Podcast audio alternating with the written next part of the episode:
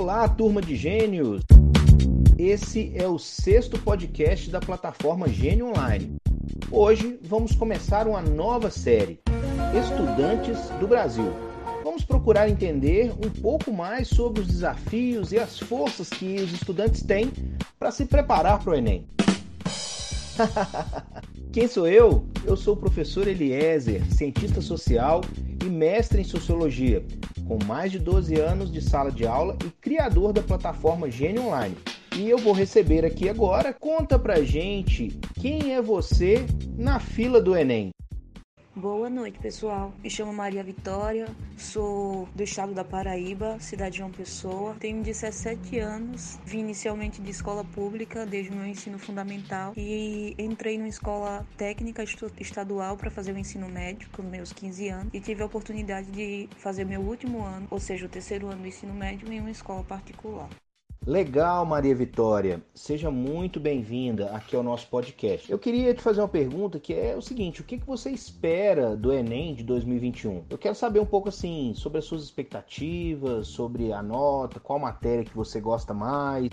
Ah, pessoal, eu vou ser sincera com todos. Eu fiz a prova no ano passado como treineira e esse ano vai ser para valer. Eu não tenho muitas expectativas sobre a prova, sabe? Mas esse ano eu pretendo ao máximo me, me dedicar às minhas dificuldades e enfrentar os desafios que eu tenho, que eu identifiquei no ano passado sobre a prova, que seria a área de exatas, matemática, física, química, biologia, na interpretação, nos cálculos e tudo mais. As matérias que eu mais gosto são história, biologia, por mais que eu tenha dificuldade, e gosto muito, mas muito mesmo, de biologia. Eu acredito que se eu tiver um bom desempenho, se eu trabalhar essas minhas dificuldades, esse ano eu vou ter uma boa nota. E talvez o ano que vem eu possa alcançar o meu grande sonho.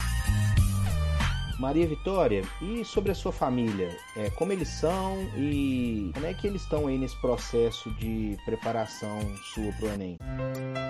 A minha família é a típica família paraibana, com seus prós e seus contras. O que falar sobre os meus pais? Os meus pais se separaram muito jovens. Minha mãe viu-se na necessidade de criar os filhos. Três filhos. Hoje, o que me motiva é estudar, entrar em uma boa faculdade, seguir os meus sonhos e poder cuidar da minha família. Eu vou falar sobre apenas duas pessoas que são importantes para mim, que é a minha mãe e a minha prima, no, no caso que eu considero como uma tia. A minha mãe, ela sempre lutou para que eu pudesse ter o melhor, não em termos só materiais, mas que eu pudesse enxergar o mundo além dessa utopia, sabe? Além de além do sofrimento, além da, da minha necessidade.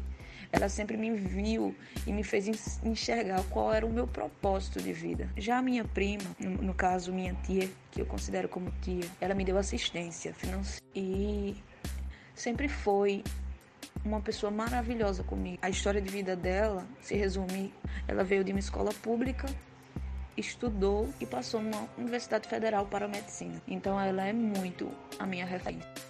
É muito importante a gente ter um contexto familiar de apoio e de gente que nos inspira, né, Vitória? Eu queria pensar um pouco com você como que você faz para organizar os seus estudos, a sua rotina, seus métodos, as manias que você tem, coisas que te distraem. Fala aí pra gente. Fala sobre a minha rotina de estudo, é falar é falar sobre adaptação. Para mim foi uma questão de adaptação, porque o ano passado eu tentei estudar, mas eu não conseguia. Eu não conseguia seguir o ritmo, eu não conseguia seguir um plano de estudos. Eu sempre procrastinava. Então esse ano eu comecei a entender que para eu estudar, para eu conseguir é, evoluir no, nos conteúdos, nas matérias, eu precisava ter um cronograma. E não só isso, eu precisava encarar as, as minhas dificuldades. Porque não, não adiantava eu ir para uma matéria de matemática aplicada sem saber matemática básica, ainda tendo receios da matemática básica. Então eu resolvi estudar tudo que eu precisava estudar na matemática básica para poder evoluir. A minha rotina de estudos talvez não seja como a de outros alunos, mas eu vejo, me vejo na necessidade de me esforçar muito, tanto porque eu tenho uma defasagem do ensino fundamental e também porque eu quero fazer faculdade de medicina. Eu estudo pela manhã, estudo pela tarde e sigo um cronograma de estudos à noite, só com as matérias que eu tenho mais dificuldade. Muito legal ouvir a sua história, Vitória, e acredito que muitos estudantes também vão se identificar aí no seu caso, né? Nós temos aí desafios, lutas, é, alegrias para comemorar e muitas outras coisas. Agradeço demais pelo seu depoimento e eu queria que você desse aí um recadinho final para a turma que está preparando para o Enem esse ano. Certo, professor, muito obrigado pela minha participação. É, o meu conselho é o seguinte: pessoal, não se limitem a uma prova. Muitas amigas minhas chegam no meu privado, no WhatsApp, muito frustradas, muito chorando muito porque não estão conseguindo seguir o, o ritmo de estudo, porque não estão conseguindo é, estudar, porque estão procrastinando. E eu sempre digo a elas: vocês não precisam se limitar a uma prova, vocês precisam sim seguir os objetivos de vocês lutar pelo que vocês querem. Essa prova, o Enem, como outros vestibulares, não definem vocês. Trabalhem suas dificuldades, porque isso é para a vida. E lembrem, pessoal, a meta é estar bem consigo mesmo. Siga o seu propósito de vida. Sigam seus sonhos, seus objetivos, um passo de cada vez. Eu desejo boa sorte para todos e muito obrigado pela minha participação nesse podcast. Um cheiro. Um cheiro, Maria Vitória. Um grande abraço para você e sucesso na sua prova.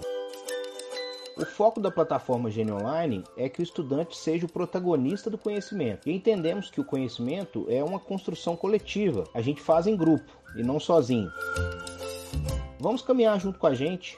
Conheça o Gênio Online. Esse foi o nosso sexto podcast. Siga as nossas redes sociais, está na descrição. E mande um recadinho lá no Twitter, arroba Gênio Online. Podemos comentar você nos próximos episódios.